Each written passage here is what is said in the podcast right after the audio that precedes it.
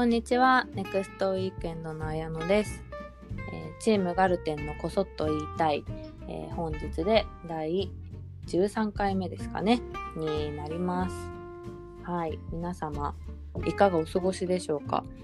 はい、えっ、と、まずあの、今回もお便りをご紹介したいなと思っております。えーラジオネームガルテンコーヒーカップもうすぐ届くの楽しみさんですありがとうございます。オーディオ番組毎回楽しく聞かせていただいております。お礼を伝えたくてご連絡しました。皆さんの穏やかに前向きにキラキラとお話しされる雰囲気がとても心地よく大好きです。先日仕事で少し大きなプロジェクトの会議を Zoom でやることになりその司会進行をすることになったのですが大人数で面識のない方も参加する会でかなり緊張していました、うん、そこでこのオーディオ番組の穏やかな空気を作りたいと思いかっこ言葉のセレクトは急には無理なのですがかっこ閉じ。えーせめて話す速度やトーンをこそっと言いたいの皆さんのイメージを思い出し意識して挑んだところとてもいい雰囲気で終えることができました、えーガルテンの皆さんのおかげです。これからも楽しい番組楽しみにしています。ありがとうございました。とのことです、えーこちらこそありがとうございます。こんな嬉しいお便りをいただいて。ねあの本当にちょっと私たちもラジオ番組やったことなかったのであのまずはもうゆるっとでもいいから始めてみようとかって言ってあの本当にやると決めて1週間以内には公開したのかな1本目を。はい。そんな番組なんですけれどもそんな風に心地よいと思っていただいて参,、ね、参考にしていただくまでにあのできてるならすごく嬉しいんですけどちょっとこれを機に私たちもまた気を引き締めてね 頑張っていきたいと思います。成功してね良かったです。コーヒーカップね注文してくださったのかな？もう届いたかな？ありがとうございます、えー本当にこういうお便りが励みになっております。はい。ではでは早速今回のゲストを、えー呼びたいんですけれども、えー今回は副編集長の渡辺智美です。ともちゃんよろしくお願いします。はい、よろしくお願いします。お願いしますともちゃん。はい、はい。ともちゃんはうん。前回もあのやっぱりねともみファンがすごい多いんだなっていうことをあのラジオの反響からもすごく感じましたね。嬉しいお便りをたくさん本当にいただいて、うん、すごい嬉しいです。でもね、それぞれの回に本当いろんなお便りいただくから、メンバーみんなめちゃくちゃ毎回楽しみにしてますよね。本当だよねね嬉しいです。こんなに反はい応もらえると思ってなかっ そうだよね。た。うん、なんかこういう機会がないとなかなかみんなにみんなそれぞれのなんかそうだね。うんうん反応が来ることってないけどないからね。うん、ねありがとうございます。はい。はい、で、えっ、と2週目なので、はい、ちょっとともちゃんとはね、うん本当、うん毎週末のようにオンラインで人狼ゲームをやってたりとか昨日も夜12時ぐらいまでやってましたね。ね、やってたね。私は息子が起きないか毎回ヒヤヒヤしながらやってるんですけどそう、まあ、話したいことはねあの、はいプロジェクトとかいろいろあるんですけうんど、うんぐっとこらえます。ぐっとこらえてはい。今回は、えー仕事の話をはしていい、きたいと思います。はい、はい。よろしくお願いします。します。はい、で、えー、と前回ひかりちゃんにもいろいろ聞いていったようにうんとも、ちゃんの、まあ、担当としている編集領域についていろいろ聞いていきたいんですけれども、はい。えーまずはね、うんうん。まあ、改めて副編集長っていう肩書きについてなんだけど、まあ、編集長が、あの代表の萌えさん。うん、うんであの、まあ、最初ともちゃんはディレクターだったけどそうそう、まあ、もそうだね。もともとはブランドディレクターっていう肩そうだ書きで。ブランドディレクター。そうそう、なんかメンバーも増えてきた時に、あのこういう。あの肩書きの名前にさせてもらって、うんううん。ん、なんか萌えさんのがあのみんなのその肩書きとかを決めてくれるけど結構なんか対外的にどう見えるかっていうのももちろんありつつ本人のモチベーションを上げる名前をつけてくれるよね。いやそれはね本当にうん。思うよね、そうそう。うん。名前がねやっぱできるとこの肩書きに恥じないように頑張ろうっていうふうには単純だけどやっぱ思えるからうん。確かに。私もさ営業と広報なんだけど、うん。う入った時から営業マネージャー広報なのああだから確かに。マネージャーってうんうん。ついてて、でも別にマネジメントするさ、うんうん。直属の後輩がいるわけじゃなかったけど当時かったもんね。そう当時はね、うん。だけどその時からマネージャーってしてくれてなんかそれはやっぱり萌さんが私が前職でやってきたこととか、ねこうねキャリアアップスキルアップしたいと思ってることとかも組んでそういう風にしてくれたのかなとうん。ね、思うとそうそう。確かに、うん。それすごいモチベーションになってるね。そうそうなの。そうね、ともちゃんもそうんうんの前のブランドマネージ、うんうんブランドディレクターかうんっていう肩書きも私はすごいともちゃんらしいなと思っててう、んうんうん。なんだろうそのネクストウィーケンドとして対外的に発信する、あのほぼ全てのコンテンツ、うんうん。目に見えるコンテンツの、うんうん。そのなんだろうコンセプトとかビジュアル的な面とかは、うんうん。ほぼともちゃんが目をかけてうん監修してくれたりディレクションしたりしてる部分があったから、まあそういう意味でこうブランドを作っていくまあっていうところにこうんううん。非常にともちゃんが関与して、あのうんうんうん貢献してくれてるっていうのでその名前になってたけど、まあ、今はね副編集長ってちょっとカチッとしたよね。そう。あのまあ、うんうん。確かに編集って聞くとそのウェブサイトとか、まあ、SNS だったりとか、まあ、あと雑誌とか書籍みたいなね、イメージが強かったりはするからね。ううんんうん、まあそれももちろんやりつつやっぱり要はメディアとしての価値を担保する役割っていう感じであの担ってると思ってるので、まあ、広告を作る時のディレクションだったりとか。なんかそのうんプリンタブルのデザインのディレクションとかのその商品の,、ねあの担当とかっていうのもやらせてもらっているっていう感じですね。うんうんうん。まあ本当ネクストウィーケンドのコンテンツは一言ではこう言えないけど、言えないねでもうん。ともちゃん自身がネクストウィーケンドみたいなところがちょっとあるからやっぱり。うん。それがでできてるっていうのはねほんとともちゃんが価値をコントロールして、うんちゃんとあのー保ってくれてるっていうのは保ってしかも成長させてくれてるっていうのがねありますね。はい、そんなうん。副編にいろいろ聞いていきたいんですが。はい。そう。まうんず最初のトピックは思い出に残ってるプロジェクトとかについて今聞いてるんだけど、うんうん最近メディアで言うとすごい嬉しいことがあってさ、うんあのまあ、コロナの影響でうんやっぱゴールデンウィーク前後とか全然外に出られなくなってみんな。うんうん。いろんなこと我慢しなきゃいけなくなって、うん。苦しい時期が、ね、ステイホームであったと、ね思うんだけど、もうなんとネクストウィークエンドのサイトはその時期に、うん。あの過去で最高の PV 値を叩き出したんだよね。ね。結構びっくりするぐらいどんどんどんどん上がっていって。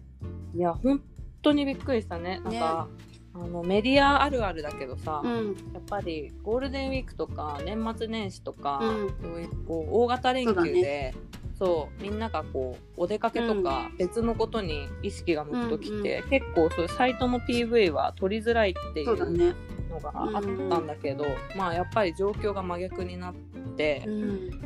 ってなった時にそれでも、やっぱなんか必要としてもらえてるんだっていうのがすごく嬉しかったしそういう状況本当にそうだね。そう。うん。私、まあ、その時期は本当 PV だけに限らずその SNS の反応だったりとかそういうのもすごくね。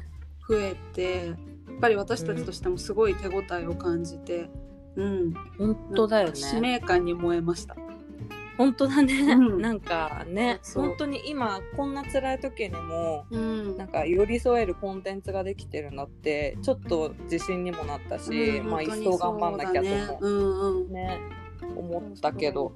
なんか本当に PV 数がさ本当私が入った3年半ぐらい前とはうん。比べ物に、多分ならない3ぐらい。倍くらいは。本当だよね、うん。なんか当時1ヶ月とかで稼いでた数字が今本当1週間1週間とか、うん。ね数それ以日下だ。ったりとか。うんうん。ね。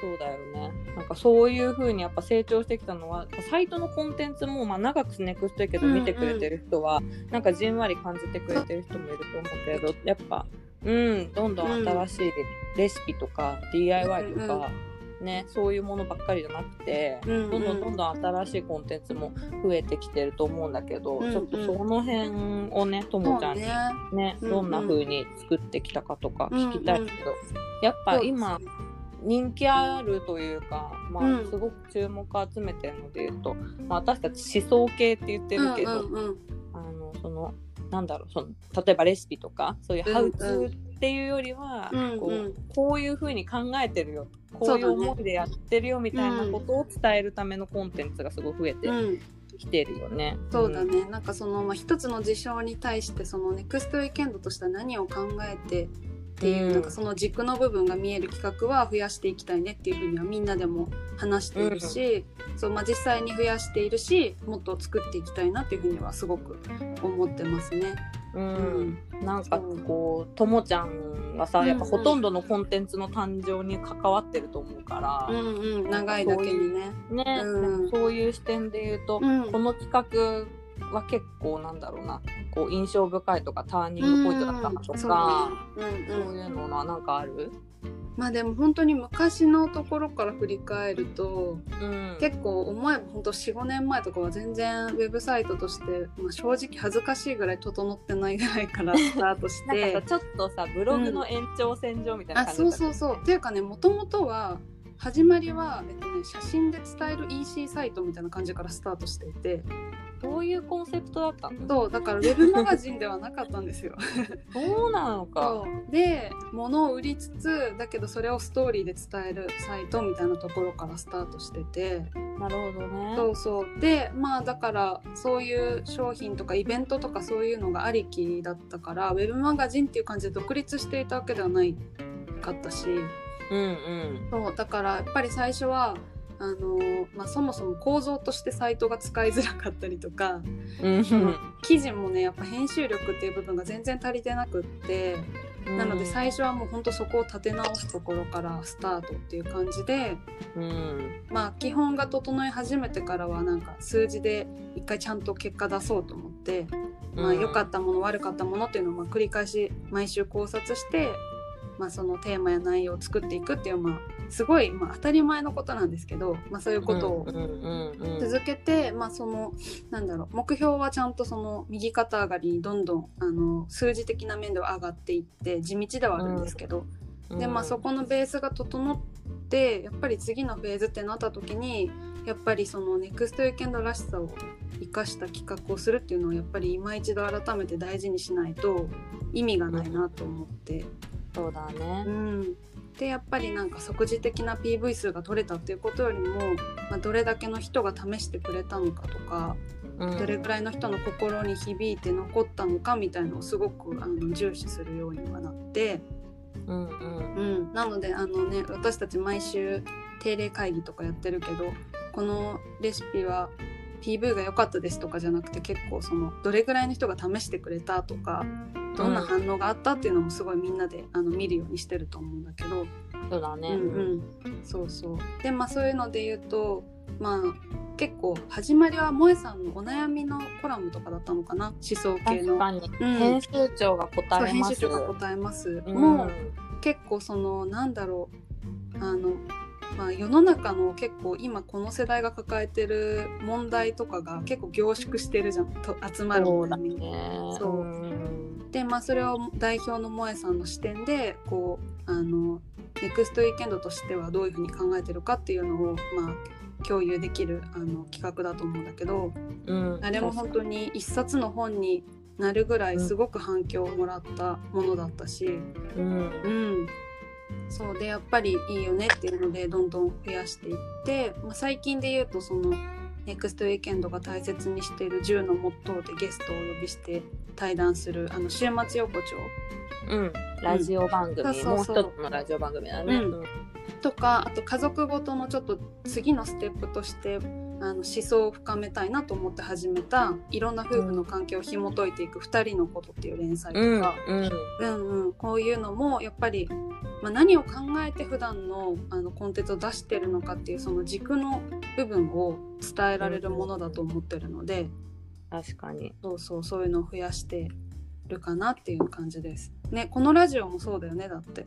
そうだねだから中の人が何考えてるかをうんね、伝えられたらいいねって言って始めたから思想系だねこれもね。そうなんか私たちもともとはなんかその泥臭いところを見せたらいけないっていう思いで中の人が出るのを極力隠してそうだよねなんか。そうそうそう。私が入った時もなんうん。かサイトの記事は全部なんかそう。いい意味で人感のない。あそうそう出さないようにしてたんでねなんかストーリーテラーがどっかにいて喋ってるみたいな、そうそうそうそう。ね中の人感を極力消してわざとそういう風にやってた時もあったよね。そうそう。なんか自分たちに自信がなかったっていうのもあるのかもしれないんだけど、うんうん、そうそう。なんかそうそう。だったから結構その新しいメンバーが入ってきてくれてもっとその、なんだろう考えてることを出した方がいいってみんながそれぞれ言ってくれて、そうだね。あそうかってなったのは結構あるかも。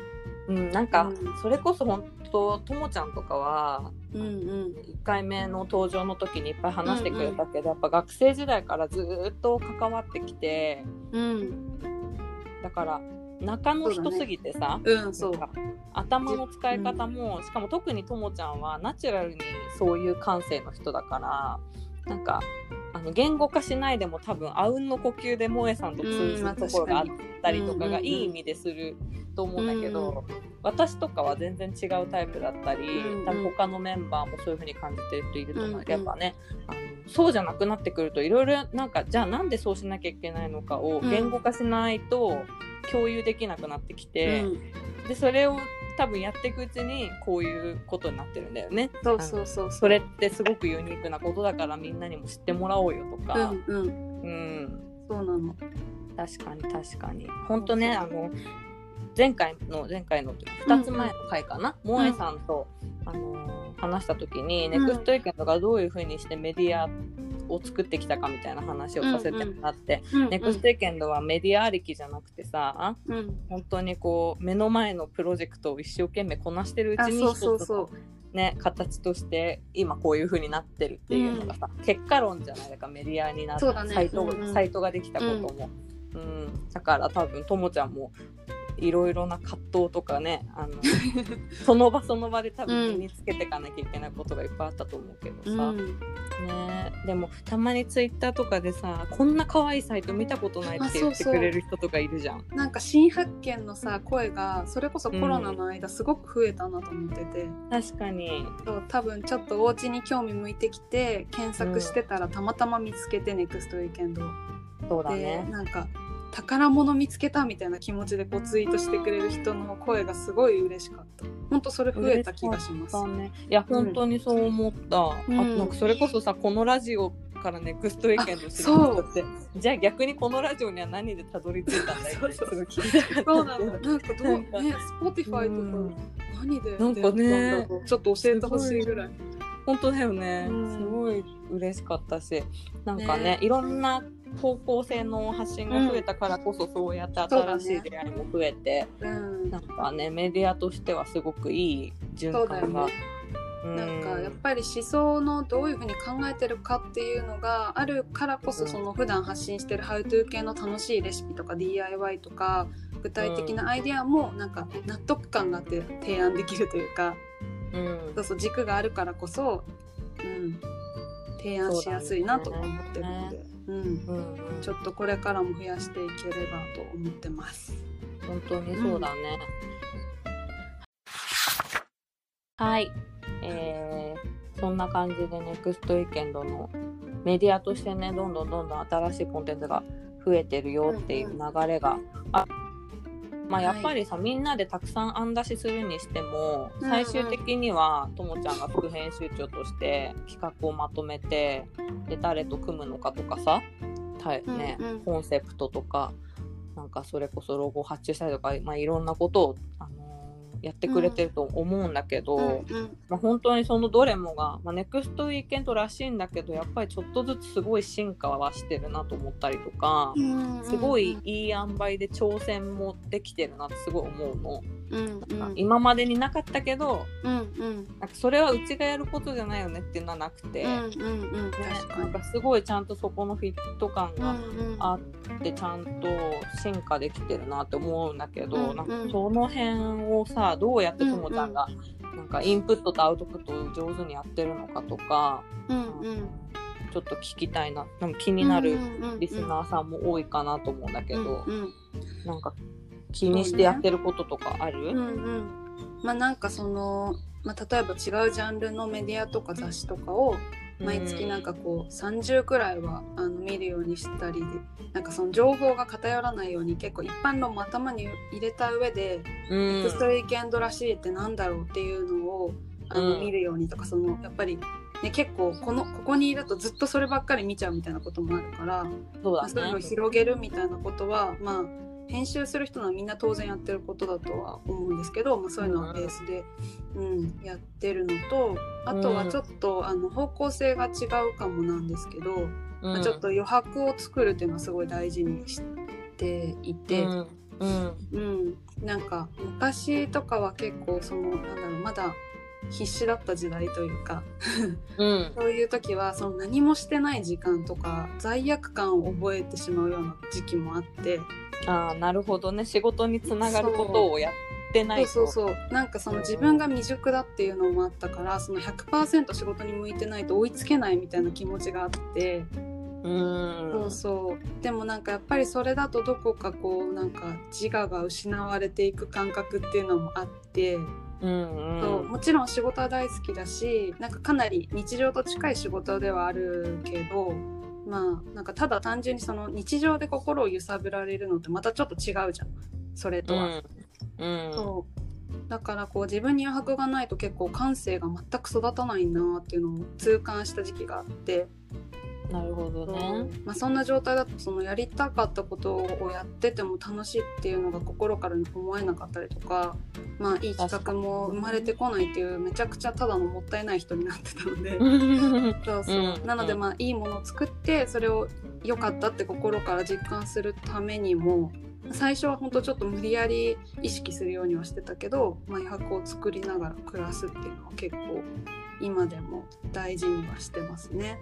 なるほど余白ね、まあ確かにそのいっぱいいっぱいになるとさやりたか、やりたいじゃなくてやらなきゃとかやるべきとかになるとちょっと軸がずれるというかね、うんうん、そう、それねそれって自分がやって楽しいんだっけっていうところがうん。置き去りになっちゃうとね、んんそうそう。良くないもんね。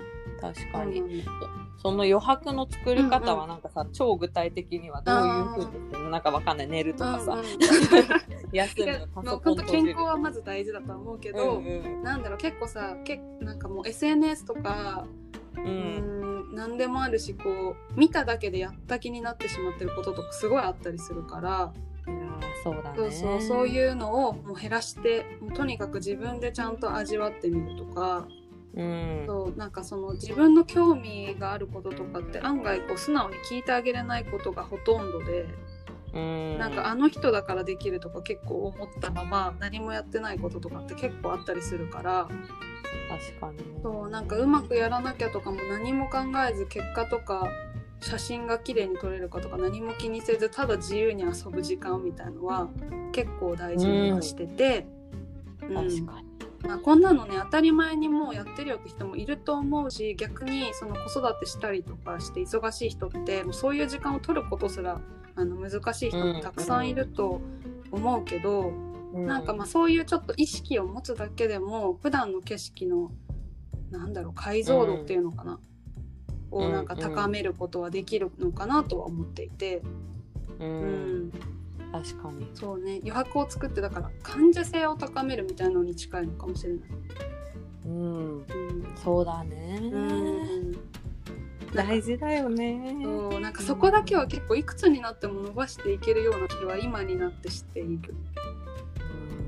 うん。間違いない。なんか本当にねなんか子育てしてるとさ今私も子供がもうすぐ8ヶ月なんだけど、やっぱどんどんどんどん新しいことやるようになって、うん。でもなんかそさ、うだよね。まあ、まだ全然変わった変わった？うん変わった変わった。えどんな風に変わった？なんかね柔らかくなったしああとなんかそのやらなかったことにどんどん挑戦してるからこそなんか、ーうん。うん、視野が広がってる感じがすごいする。確かに。それは、うん。でも本当に子育てしたりとか、け結婚したりとかしたうのうん大きいかな。やっぱ本当にともちゃんが言ったようにやっぱ大人にどんどんなっていくとさ、うん。自分が一個やったことに対して、うんなんか別にそれって誰の評価を受けなくてもうん。自分が満足すればいいだけのことなのに、うん。なんかさそれだけのための時間があそれこそともちゃんが言ったけどこれって何につながってんだっけ？って考えちゃったりすぐ結とかさ 果とかさ評価とかさ。ちょっと意識しちゃうじゃん。そうそううん昔あんなに塗り絵とか絵描くことが好きだったはずなのにうん、なんかね今私別にそれ仕事になってないしとかそうそうそう。仕事で必要ないし誰に見せるんだっけうんうんとかさ、インスタに上げるほどでもないのとかすごい余計なことばっか考えててさそうなんだよね。ねやんないけどうん。なんかそれほんと切り離すのめっちゃ大事だよね。大事結構。そこにいろいろなんか何も気にしないで自分に集中するから気づけることも多分あるし。うん、なんかあの私ねあの子供を産んでから、あの友達に会った時に、うん出なんか出産祝いというかさなんかお祝いをいただいたんだけうんど、うん。なんかその時に一言言われたのが、うん。なんか綾乃ちゃんコーヒーすごい好きだったけど、うんあの子供を産んでからあんまりコーヒーの投稿しなくなったから、うんコーヒーがまだ好きなのかわかんなくて、うんコーヒーじゃないのにしたって言われたのね。で、うんうんあなるほどと思って、うん私ずっとコーヒー好きなの今でも。そうだよね。うんそうガルテンコーヒーのシーズン会員になるぐらいそうねそう,、そう好き好きなんだけど、うん。確かにあの子供生まれる前とかは、うん。なんかカフェに入ってコーヒー飲んでますとか家でコーヒー入れましたとか会社でコーヒー飲みましたとか今この豆が好きとかめっちゃ投稿してた確かに、うんうん。なんかそれがねする余裕があったからかもしれないんだけど、うんうん。でも今も毎日コーヒー自分で引いて入れてるけど確かにで大好きだし今言ってないそれがそうなの。それがないと嫌なんだけど、うん。かといってそれを発信してるかって言ったら別にしてないうんうん。かも、とか思って。でもそれが結うんうん。局すごい自分が好きでやってることでさ、うん。なんか生活を作ってくれてたりなんか豊かさを担保してくれてるものだったりもするから、うんううん。んなんかそこにとらわれすぎずにうん。いるのもね、そうそう。大事だなってね。今うん。ともちゃんの話を聞いて改めてすごい思った。なんかその上でやっぱりシェアしたいなって思うから、まあ、SNS があるわけで、うんうん。それはもう全然素晴らしいことなんだけど。そう。そこから先はね全然やったいけどただそうしなきゃいけないことは全くないし。みんながやってるけど自分はそこまでじゃないなとか比べる必要もないしそうね。なの。なんかやっぱりうん。コロナ禍でより思ったけど、そういう部分なんだろう自分が幸せという思えることというか感受性を磨けば磨くほどその自分の幸せにする力をがなんか伸びていくじゃないけど、うんうんうん。そこが本当大事だなとは思ったから。いやーそうだよね。そうそう。なんか忙しい中でうやうやになってたことがさずーっと家にいることによってこう,、うんうんうん。浮き彫りにそうな ったことね。すごくねあると思うから。うーんなるほどそうやってともちゃんの素敵な感性は磨かれているんだね。いや磨きたいです。うん。いやーでもその毎月30ぐらい他のメディア見見るみたいな話もうんうん。あのなんかそういうのもさ地道だけどすごい大事だよね。そうだね。なんかそうそう。なんか時間を決めちゃえば結構もう習慣化するからうん確かに朝。結構早めに起きるので朝のうん。時間に絶対見るとか。うんうん。だから全然なんか自然なルーティンの中に入っていてなんかあんまり努力してる気持ちとかは全くないんだけど。うん、もうそれがなんか毎日の中に組み込まれてう。んうんそうっていう。確かに。私も前の会社に入った時にうんうん。いろいろそのデジタル広告のうん。知識とか、うん。なんか世の中のやっぱ対クライアントの仕事してるからそ,、のね。クライアント側の常識も知らないと、うん。ねすごい置いてかれちゃうというか話をできる土壌に立てないというか、そうだよね。そうそう。だから情報収集すごく大事だったけど、うん。やっぱ上司とかになんか「川島これなんちゃらかんちゃら知ってる?」とか「このニュース見た?」とか言われた時に、うんうん。もうずっとも見てなくて。うん。とりあえず知ったかで「はい」とか言って その場で手を動かして検索するみたいなこととか。そうめっちゃなんか付け焼き場な,、うんなんか知識の付け方を、まあ、一生懸命やったけど、まあ、うんうん。ともちゃんが言ってるみたいに、うん。なんかルーティンこの時間はそういうふうにするってしたりとか、あとなんか SNS でさフォローしたら勝手にそういう人が流れてくるようになったりもするじゃん。そうだね。あのーほっといても流れてくるようにするみたいなのも結構、なんか努力しなくくても続く環境づくりを自分でまず整えるっていうのはね、うんうん、そうだね。ぼーっとしてても目に入るように、とりあえず一回 SNS とかも整えたりリスト作ってみたりとかうんそれはそうだして、うん気になるものがあったらちょっと意識をうん集中させるとか、うん。ね。私もなんかそれがいつの間にか癖になったから、ううんちの会社入った時になんであやのちゃんってそんなにいろんなこと知ってるのとかってうんなんかうん。うん聞かれ、聞いてもらったりとかもして、ね。うん、でも習慣になってたからそうんの時、うんうんそういうのもすごい大事だよね。うん。うんうん。はい。ありがとうござ。います。ともちゃんは本当にさなんか、はい。あの表向きのテンションがあんまり変わらないからすごい落ち着いてるし。確かに。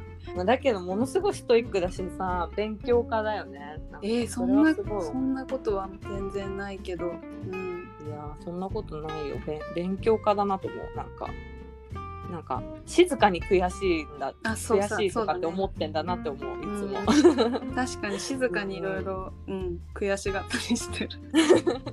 そうだよね。でも、うん。それでさ次にともちゃんと話すとちゃんとその辺がなんかカバーされてうんうん。たりとかして、すごいなと思う。偉いなっていつも思ってる。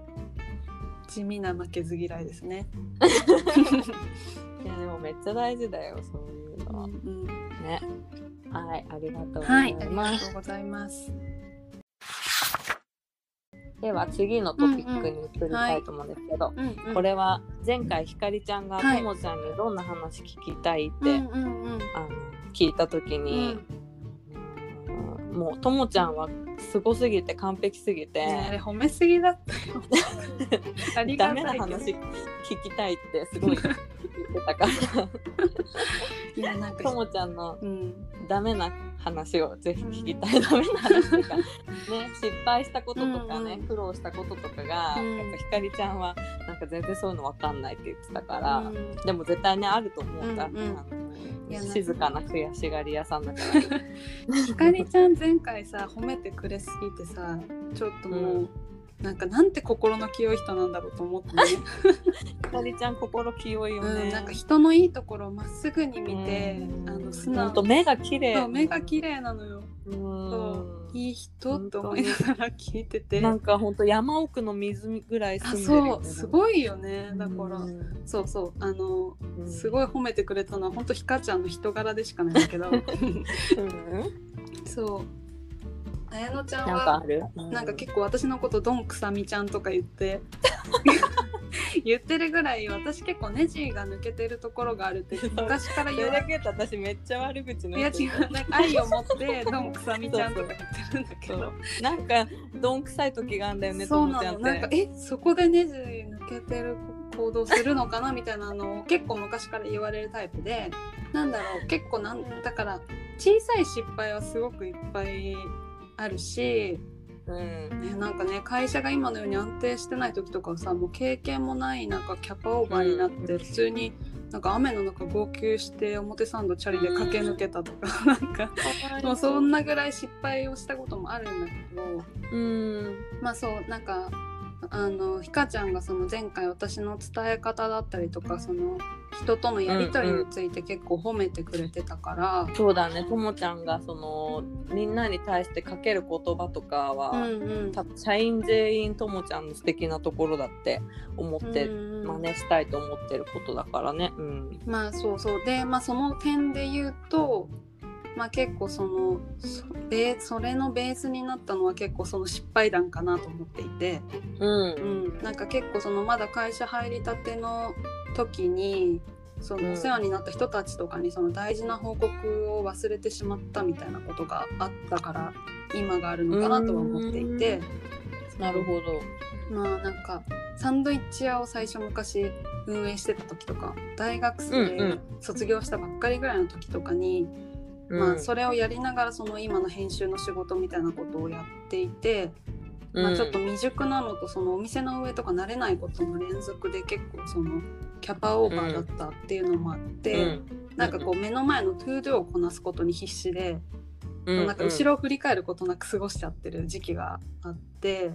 うん。そうなんかまあ自分一人で戦ってるみたいな気持ちになってうん。なんか周りで協力してくれたりとか、まあ、助けてくれた人たちの、まあ、ありがたみとかが多分抜け落ちちゃってる部分があってうん。そうそう。それでなんか途中経過を報告することとか、まあ、一緒になんだろうプロジェクトさ進行してくれてる人にはそのまめにうん。どうしますって相談とかちゃんとすべきところをなんかできてなかったことがあって。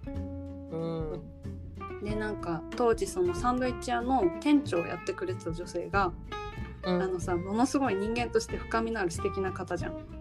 そうだね。大好き。私たちはなんかさ、あの人生の恋愛相談とかめちゃくちゃ駆け込んで彼女に本当。人生の師匠みたいな感じ。聞いてもらったりしてたじゃん。ええ。そう。でまあそれの時そういうなんか私のダメだった時もなんかちゃんとその愛を持って指摘してくれる人だったの随時。うん。そうそうでなんかやっぱりその失敗して人から怒られたりとかするよりもなんかそのうん。そういうことしないことで人からなんか実は静かにがっかりさせてしまっていたみたいな時がそう何よりも辛いなって本当に心から思って。確かに。そう、まあ、なのでそういう失敗をあの自分でも実感してからは、まあ、うん。その独りよがりにならないようにとかっていう、まあ、相手の伝え方とかその周りにいてくれる人の巻き込み方とかはすごく気を使うようにはなって、うん。まあ今でも、そうそう。全然完璧ではないけど、まあ、そういうことが今は自然にできるようになってきたから、まあ、みんながそういうふうになんか伝え方のことだったりとかを言ってくれるようにまでなったのかなっていうのは思ってます。うんうん。うんなるほどね。いや本当にさ怒鳴られた方がそうそう。よっぽど楽だって。ごめんなさいってできるじゃん。そう。ごめんなさいを言う機会もない。ない。なんか無言で。後からじわっとくるね。そのもう本当に胃が痛くなるやつ。うーん。確かに。あーそっかがっかりさせたんだって。なんか期待してもらってた分裏切ってしまったみたいな気持ちってすごい辛いじゃん。うんそうだね。でも本当にね、うん。一生懸命だからなんかそうなっちゃったりなんか逆にさ私が頑張んなきゃみたいな気持ちがこう知らないうちにね一人で走っちゃってみたいなね。でみたいなのは多分昔本当にいっぱいあったから。なるほどね。確かにね。まあ萌えさんがさそういうのすごく上手い人というか。うんなんかそれで自分がされて嬉しかったっていう実感もあるからだと思うんだけどね。あのうんうん。なんかなんだろう。巻き込み方がすごく上手くない？確かに。そう。それはなんかずっと思ってるなうん。さん。のなんかなんかそのう。うん。ん。ななんだろう。うんうん。こう未熟でいっぱいいっぱいだとさ、うん。1から100まで報告しなきゃいけないのかとか、うん。思って逆に何にもやらなきゃいけないとかうんうんうん。そうしちゃうんだけど、うん。なんか萌えさんはこうなんだろうな。あ常にその相手の気持ちに立そうってる姿勢がベースにあるからそうそう無理してないでそういうのができるそうそう。無理しないんだよ。無理しないで、うんなんかほんの30秒とかだけだったとしても、すごくその時相手にうん。一番かけたかった言葉とか、そうだよね。相手がかけてもらえると安心する言葉みたいなのがで出てくるっていう感じ？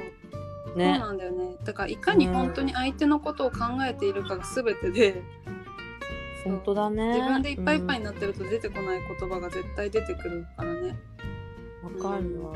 なんか萌えさんってまああのずっとさ二拠点でさ、あのそうだね。東京にいられると時間ってもういつも限られてたかうんら、本当にそう。ね会える人にいつでも会えるわけじゃなくて。うん。だからこそ余計にその会えたらいいなっていう人のこととか、この人に会ったら次会ったらこういうこと言おうとかを、うんうん。多分きっとなんかねそれも無理なくうん考えて引き出しの中にあって、うん。なんかそうなんだろうね。なんか私が入社するぐらいの時かな、うん。入社するちょっと前ぐらいにあのまだ表参道のシェアオフィスだった時の、ううんちのオフィスに遊びに行かせてもらって、萌えさんとちょっと話した時に、うん。萌えさんに「ああやのちゃんこれあげる」とか言われて、うんうん。ほんとなんか 突然なんか「お疲れ様って書いた飴渡されて。かわいい なんで萌えさんこれポケットに入ってる萌えさんってさポケッットになんか入れてくるよね結構。なんかいろいろ入っぽい萌えさんのポケット秘話はいろいろありなんか焼き鳥が入ってたあり、そうそう。なんか大福が入ってたりいろいろあるけど。そうそうそう。なんか私でもそのあり「お疲れ様っていう飴もらったことずーっとなんか忘れられなくて、うんかわいいね。え、うん。なんか それだけなんだけどすごい嬉しかったわねるわかる。なんか疲れてたのかな私。わかんないけど。しみるねうんそれは。うーん。なんか萌えさんってすごいなって思った話の一つだわなんか本当は自分でもさポイって決められるあの案件だったとしても、うん。あの一回全員に自分ごとにさせるというかうんそうだ企画もやっぱり自分だけで決めないで全員で考えるようにして、うん。で最終的に決まるまでの過程もちゃんとあのシェアして、うんうんうん。もうそのプロジェクトが走り出す頃には全員があ私が作った企画だぐらいに思ってる温度感で全員で頑張れるっていうのはなんかそういうのがあるからだろうなとは思うし。確かに。うん。だからね寂しくならないし同じ会社でもねなんか自分全然この案件のこと知らないやと思うと、ほん。と突然他人事になっちゃったりするからね。だからみんんなが前回の1週目のラジオで結構さその全員で一緒に喜び合えるのが嬉しいとか言ってたりとかしたけど、そういうのもやっぱりそのシェアの過程がやっぱり大事で。確かにね、全員が自分ごとな状態で動けてるんだよね。そうだね、それは大事だね、うん。あとのともちゃんの静かな悔しい反省が ともちゃんの今一番いいところを作ってるんだね。だといいな。うんうん。ありがとうございます。ありがとうございました。リスナーのみんなの心に染みているはず。私にもしみしみなので では、えーせっかくなので質問うんをうん。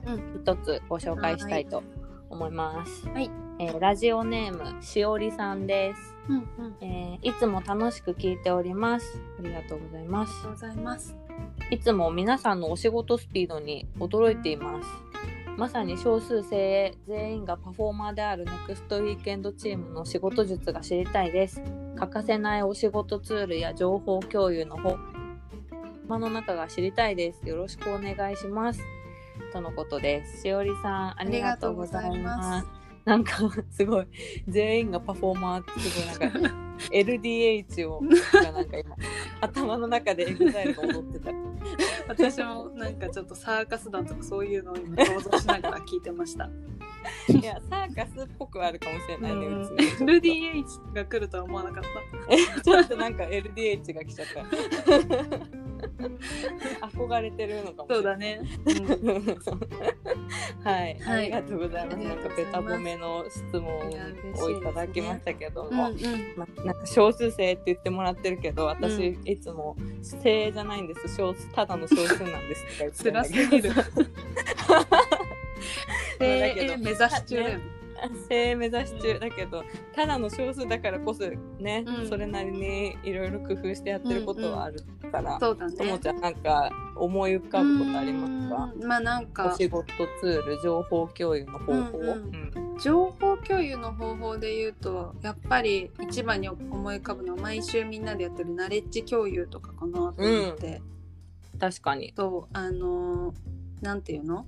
テーマを毎週設けて、今週はこのテーマで、あのみんなからの情報を集めようっていうのを毎週決めて金曜日の定例会議の時に一人ずつそれをねシェアして何が、えっと、このえっとまあそれが URL だったりとかプロダクトの話だったりいろいろなんだけど、この点がよくってうちの会社には何が活かせると思いましたっていうところまで言い切るっていううん。時間があるんだよね。そうそう、うん。うんこれもともと綾乃ちゃんが発案者だったよね。このナレッジ共有の仕組みを、う。ん。うん。うんうん。入れ込んだのは。そうだったね、ううん。やっぱ前の会社にいた時にもそういうことをうん。やる機会がすごくあったし、やっぱもうもちろんさそういう機会がなくても勝手に各々がインプットしたりとかうんうん。すればいい話なのかもしれないけど、うん。まあやっぱそれをあえてね、うん。共有するっていうことだったりとか、うん。あと時間をねちゃんと作ってやるっていうのもすごく大事だから、ううん。ん。なん今までね、うん。実はなかったことだからうちの会社でもやりませんかってうん、もうね。3年ぐらいやってるのかな？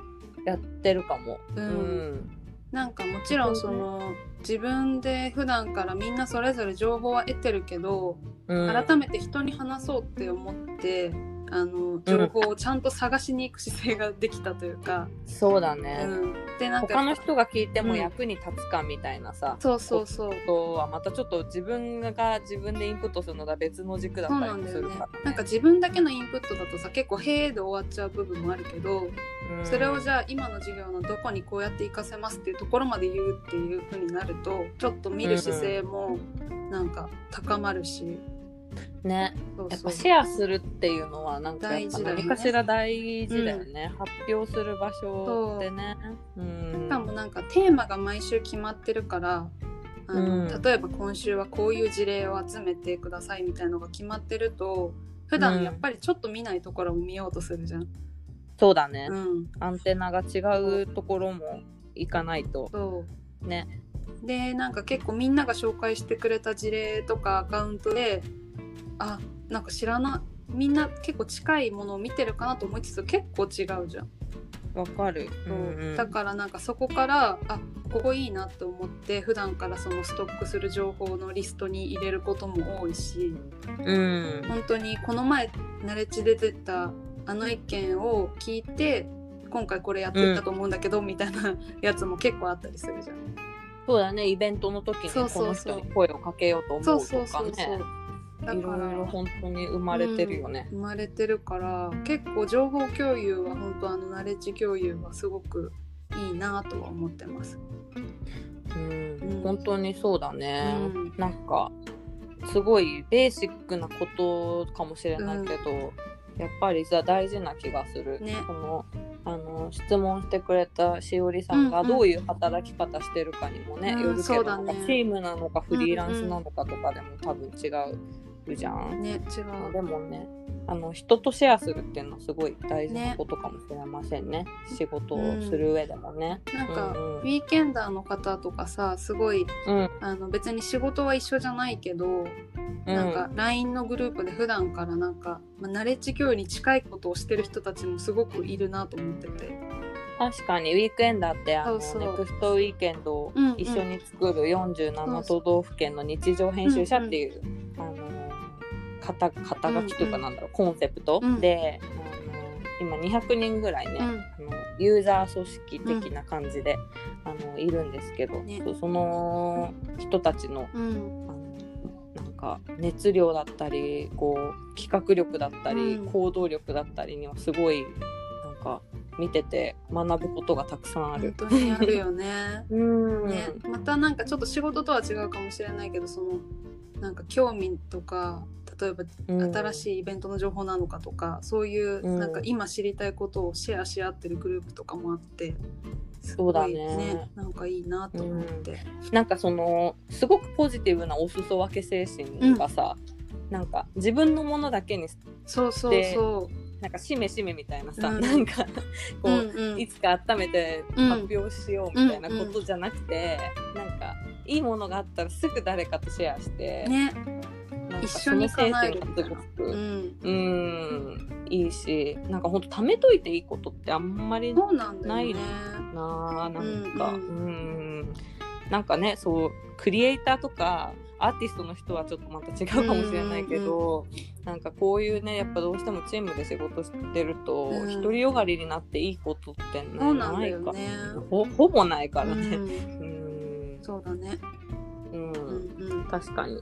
私もナレッジ共有はすごく私たちの仕事をなんか円滑に良いものにしてくれてる気がする。ね。うん。うん。なんか使ってるツールとか多分すごいベーシ,、うんベーシックというかベーシックうん、みんな結構使ってる、ん。例えば Slack だったりとか、うん。 Zoom とかね、あの多分このコロナ禍において一気に波及したけどうう、ん。なんかそういうものでやってるけどね全然なんかそういうものでも使い方次第だよね。うんうんはいはい。と思います、はい声援になれるようにこれからも頑張り目ます。指して頑張ろ はい、頑張ろう。ありがとうございます。はい。ではでは、あっという間なんですけれども、えー最後にともちゃんのうんこれから挑戦してみたいことをちょっと聞いて終わりにしたいかなと思うんだけど、何かありますう。か？はい。えーっと色あせないネクストウィークエンドだけのオリジナル商品を作りたいなと思ってます。おうん。これは 期待大ですね。うん、なんか意外にうんネクストウィークエンドだけで在庫を持ってる商品って、まあ、プリンタブルとかは別だけどないですよね今。ないね。ガルテンコーヒーのうんうん。エプロンとかはあるかもしれないけど、まあでも。ネクストウィーケンドとしてはなんか実はないんだよね。実はないその例えばカッティングボードとかも、まあ、コラボで作っていた甘酒とかそうだね。そうそう。製造してくれるところがあってうちはなんか商品企画プロデュースみたいな感じだったりするから、だよね。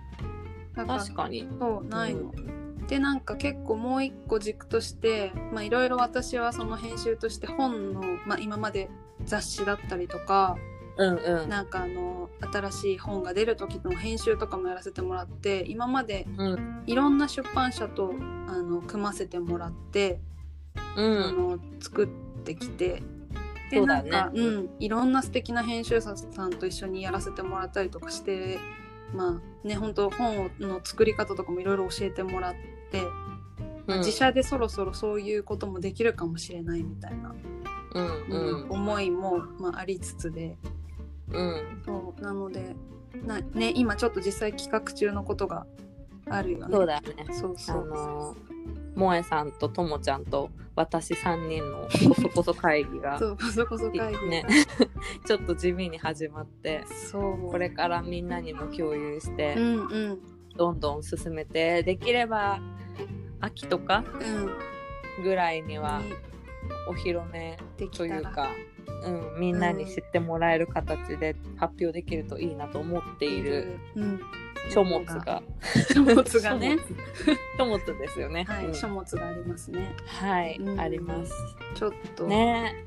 うん。ねでも私さその打ち合わせをしてる時うに、んほん。となんか1時間ずっと目がうるうるしてたねちょっと泣いてたよねなんなら、うん、なんかこんなものが作りたいなとか、うん。こういうのだったらいいなとかって自分が言うたびにすごい涙出てきて、いやそんなものをさ作れるなんて幸せだから頑張ろまあそうだう、ね、うん。この気持ちがみんなにう届ん、くというか、みんなとね、うんシェアできるものだと信じてそうだね。頑張りたいと思います。頑張ろう。なのでちょっと、あね早ければ秋頃に、うん、そうだね。ちょっとオリジナル商品というか、うん、うん。書物なのかそういったものそうだね。うん、出していけたらいいね、はい頑張ろ頑張ろうう。頑張りましょう。はい 足を止めたら止まるので。そうですねそう本当にそうなの、お尻を叩いてくれる人が自分たちなのでオリジナル商品ってことは、そう,、ね、自分たちだけでやってるってことだかそうら、そうそう。自分たちがね、寝てたら終わりだから。そうなの。ね、頑張りましょう。はい。はい、皆さんぜひお楽しみにしていてください。みにしていてもらえたらははい。い、嬉しいです、ね、ありがとうございます。ありがとうございます。ではでは、は編のともちゃんにはい。いろいろ聞いてきましたけど、次のゲストはね、うん。まあ皆さんお待ちかねの 唯一の男性社員、職人男はい。村上亮太くんなんですけど、ですね。はい、はい、亮太とともちゃんはうん。同い年なんだよね。そう同い年で。同期入社。そうそう。入社前からねちょこちょこ亮太はそのお手伝いに来てくれてたからさ、うんううんんうん。そうだよね。入社以上の付き合いがちょっとなんか半分兄弟みたいな感覚です。そうだよね。うんわ、かる、うん。なんか入社後から入社してきたメンバーはみんななんかともちゃんとりょうたの感じ見てすごいなんかいいなみたいな言うよね。なんかあうんの呼吸感というか。まあ確かに。なんかうん。うん。自然な空気がいいなと思うけど。うんなんかりょうたにこんなこと聞いてみたいとかありますか？えりょうたに聞いてみたいこと。でりょうもた多分今めっちゃドキドキしてると思うんだけど。でもさ前回上手に喋れてたよね。うんなんか酒飲んでたらしいけどね。でも今回も別にベロベロに酔っ払ってでもいいからいっぱい喋ってほしいとは思ってる、確かに。まあなんかりょうたってさ結構そのあの人も感覚がすごく優れている人でそうだね。多分その動画とかも、まあ、彼なりにすごく研究してやってはいるんだけど、うん。なんかそれを言語化して人に説明とかってしてこなかったと思うから。確かにでなんかなんならさこれってどうやってんのとか聞くとさえ誰でもできると思うよとか言うの。なんか謎の謙遜というかそうそううそうそう。だけうん。ど絶対そうじゃなくて、そうじゃない言語化してないだけでいっぱいなんか秘密があるはずだからうん、なんか謙遜せずあの話してほしいいろいろ。そうだね、うん。確かにそんなのみんなやってるよ話すことじゃないよって言ったら、うんいやそんなことないので全部喋ってくださいって言うね。全部喋ってもらいたい。確かにあと、そうん、失敗エピソードも聞きたいねやっぱり。確かに、うん。りょうたがりょうたもさほんと静かに多分唇を噛んで、そう唇を噛んで悔しがる悔しがってるタイプだから、うん。うん、確かに。いいね。気になる気ねになる。はい。うん、頑張ります。じゃありょうたくんからはい。面白い話がいっぱい聞けるように、ね楽しみにしてます。はい。ありがとうございます。はい。じゃあともちゃん。はい。1。回目も楽しかった。ありがねとうございました、楽しかった。ありがとうございました。はーい。バイバイ。またね。